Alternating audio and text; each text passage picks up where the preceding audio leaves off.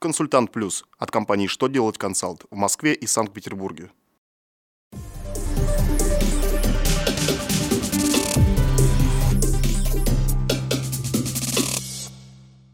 Добрый день! В эфире новости законодательства на канале «Что делать ТВ». В студии Екатерина Ремезова.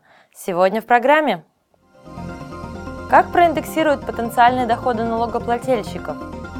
Какие санкции предлагается ввести для юрлиц за уклонение от налогов?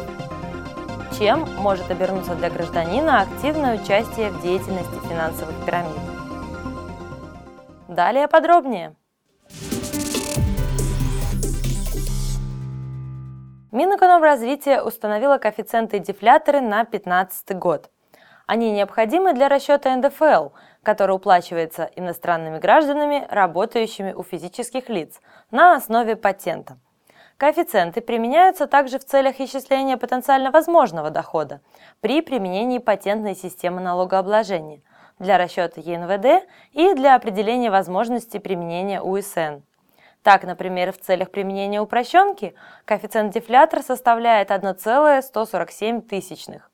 Поэтому налогоплательщику, желающему оставаться в 2015 году на данном спецрежиме, необходимо следить за тем, чтобы его доходы не превышали произведение установленного лимита в 60 миллионов рублей на коэффициент дефлятор, то есть 68 миллионов 820 тысяч рублей.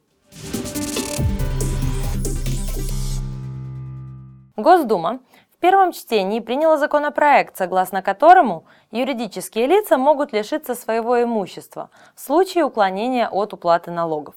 В соответствии с документом, содержащим поправки в уголовное законодательство, правоохранительные органы получат право принимать решение о конфискации имущества организации, которое использовалось с вышеуказанной целью.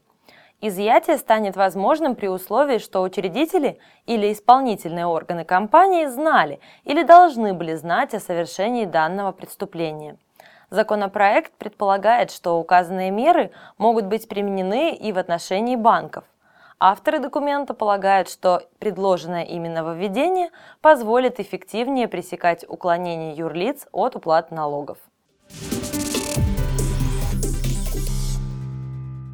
Минфин России разработал законопроект, содержащий поправки в уголовные и административные кодексы. В документе предусмотрены санкции за создание финансовых пирамид и распространение информации о них. Например, организаторы пирамид могут быть наказаны как штрафами в размере до полутора миллионов рублей, так и лишением свободы на срок до 6 лет. Активные участники пирамид любыми способами распространяющие информацию об их деятельности и призывающие граждан вступать в подобные организации, согласно законопроекту, могут быть оштрафованы на сумму от 5 до 50 тысяч рублей. Эксперты положительно оценивают инициативу ведомства. При этом они предлагают установить штрафы для участников пирамид в Москве и Санкт-Петербурге в 10 раз выше, чем в других регионах. На этом у меня вся информация в этом выпуске. Благодарю вас за внимание и до новых встреч на канале «Что делать ТВ».